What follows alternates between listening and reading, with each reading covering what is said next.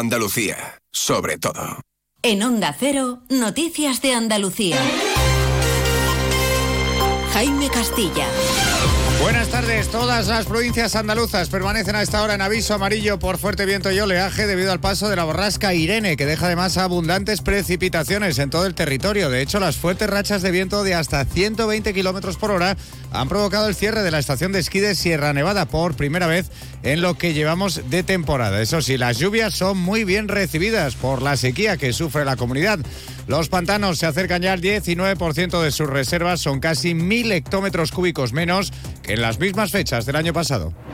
Noticias de Andalucía. Desde las 11 de la mañana y a lo largo de todo el día, la Agencia Estatal de Meteorología mantiene aviso amarillo por fuerte viento y oleaje a las ocho provincias de Andalucía. Unas rachas de viento que han llegado a superar los 100 kilómetros por hora en la estación de esquí de Sierra Nevada, que se ha visto obligada a cerrar sus instalaciones por primera vez en lo que llevamos de temporada. Onda Cero Granada, Ana de Gracia. Sí, es que el viento así lo impide, pues se prevén fuertes rachas de hasta 120 kilómetros por hora. Santiago Sevilla es portavoz de Cetursa. La estación de aquí de Sierra Nevada ha cerrado hoy sus instalaciones, ni siquiera las ha llegado a abrir. Eh, en un episodio de meteorología muy dura, que mm, como lado positivo ha traído eh, nieve en la mitad superior del dominio esquiable. Bueno, en la estación se esperan nevadas a lo largo de la jornada a partir de los 2.100 metros, eso sí. Según nos informan desde la empresa pública que gestiona la estación de esquí, el recinto invernal mantendrá abiertas, en todo caso, las actividades de Mirlo Blanco y Trineo. Pues precisamente Granada es una de las provincias junto a Almería y Jaén donde el aviso amarillo va a permanecer activo hasta las 11 de la noche. En el resto decae en principio a las 5 de la tarde, pero lo que sí se esperan son fuertes tormentas acompañadas de granizo que pueden dejar hasta 50 litros por metro cuadrado en algunas zonas. José Ignacio Caballero, buenas tardes. Buenas tardes. Afortunadamente por ahora no hay que lamentar daños personales, pero las incidencias rozan la treintena, especialmente a causa del viento. Caídas de ramas, cornisas o desplazamiento de mobiliario urbano son las más numerosas y se concentran en las provincias de Jaén, donde los parques de la capital han sido cerrados y Sevilla también. Lo explica la portavoz del 112 en Andalucía, Sandra Cabezas, quien da una serie de recomendaciones para evitar accidentes pues en la vía pública no debemos protegernos del viento junto a muros o tapias y debemos alejarnos de cornizos o árboles que puedan desprenderse. ¿no? Se deben extremar también las medidas de precaución si estamos junto a edificios en construcción en mal estado.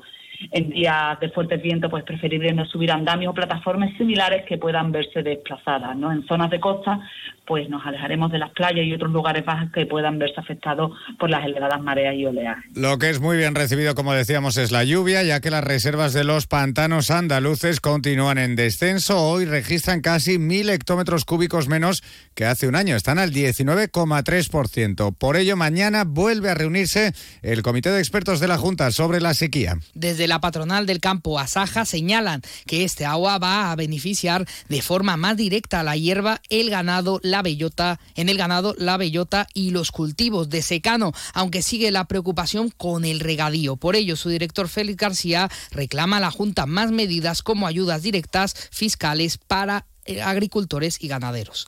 Lo único que nos esperamos es que, desgraciadamente, anuncien nuevas restricciones. Pedimos ayudas, ayudas directas y también pedimos ayudas fiscales.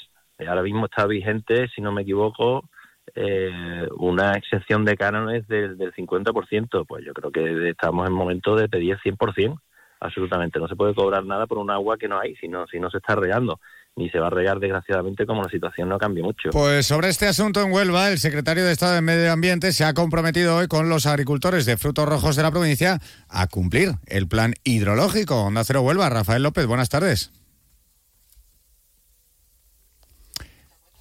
No conseguimos eh, contactar con Rafael López, pero también sobre medio ambiente. La Junta confirma que se hará cargo de la mitad. Ahora recuperamos la conexión con Rafael López. Decíamos que en Huelva hoy el secretario de Estado de Medio Ambiente se ha comprometido con los agricultores de la provincia a cumplir el plan hidrológico. Rafael López, ¿qué tal Rafa? Buenas tardes. Buenas tardes, Jaime. Decíamos que se ha comprometido a resolver la situación de los bomberos del Bocachanza y así asegurar los 75 hectómetros cúbicos que recoge ese plan hidrológico y esto sería antes del 15 de abril. Una reunión a la que ha asistido la consejera de Agricultura, Carmen Crespo, que asegura que el gobierno le ha dicho que ya tiene el expediente muy, muy avanzado avanzado. Nos han dicho que ese contacto ha existido y que bueno, que esas negociaciones parece ser que van por buen camino. Por tanto, un mensaje de esperanza, porque creemos que es una de las cuestiones fundamentales para la provincia de Huelva, para su sistema, para la situación que tiene Huelva en estos momentos hídricos. Un mensaje de esperanza, pero a pesar del compromiso del secretario de Estado, las organizaciones agrarias mantienen las movilizaciones previstas bajo el lema Agua para todos para el próximo 1 de febrero en la Plaza de España en Sevilla. Gracias, Rafael López, en directo desde Huelva. También sobre medio ambiente, la Junta confirma que se hará cargo de la mitad de los costes del derribo del polémico hotel del Algarrobico. Cero Almería, Inés Manjón a anuncio de la consejera de Economía y Hacienda Carolina España, que aseguraba que el gobierno andaluz tiene preparados todos los recursos presupuestarios que son necesarios para afrontar la posible demolición del hotel y también la restauración de la playa. Recuerda, eso sí, en cualquier caso, que el Ayuntamiento de Carboneras también tiene que dar sus propios pasos. Ahora el tema jurídico tiene que solucionarlo y tiene que salir desde el propio ayuntamiento. Nuestra voluntad es, desde luego, eh, bueno, pues que demoler el algarrobico y, tenemos eh, preparados los recursos presupuestarios. Tal es así que dice e insiste que el coste está previsto en el presupuesto de 2024.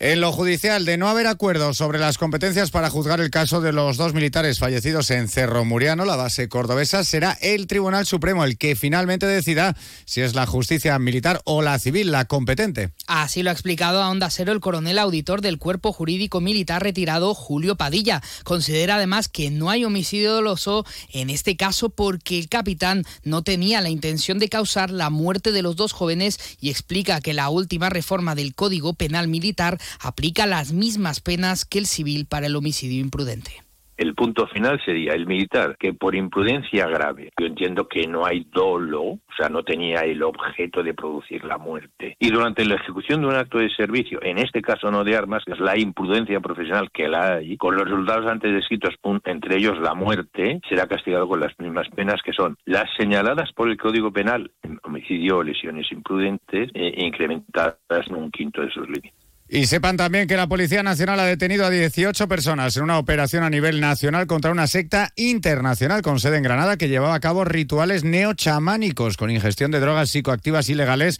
peligrosas para la salud. Todo ello con ánimo de lucro, ya que cobraban importantes cantidades de dinero por participar en estos encuentros. A algunos de los detenidos se les imputan también delitos de trata de seres humanos, intrusismo profesional contra contra los derechos de los trabajadores, contrabando e infracción a la ley de extranjería. Líder de la organización fallecido durante la instrucción de la causa se le imputan además delitos contra la libertad sexual. Los agentes han intervenido más de un kilo de mezcalina y más de 60 kilogramos de ayahuasca, drogas usadas en su ceremonia. La 1 y 58.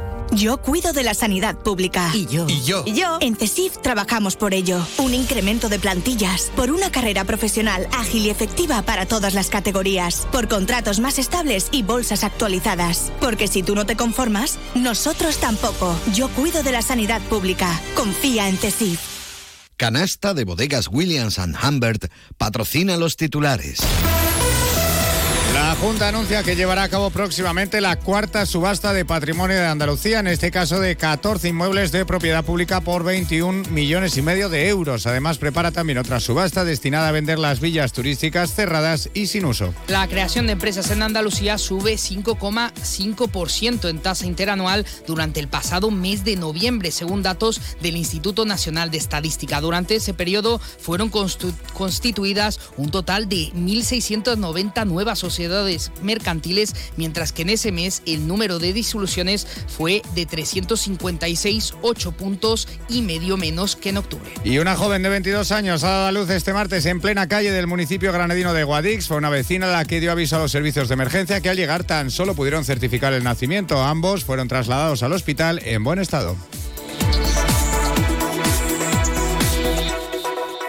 Luis, estoy pensando en comprarme un coche blanco. ¿Qué dice Yuyu? ¿Blanco? Cómpratelo negro. No, no, no, no. Blanco y grandecito. Ir con la familia. Anda ya, Yuyu. Cógete un deportivo, un caprichito. Caprichito el canasta que me voy a pedir. Eh, pues otro para mí. Hombre, por lo menos en eso siempre estamos de acuerdo.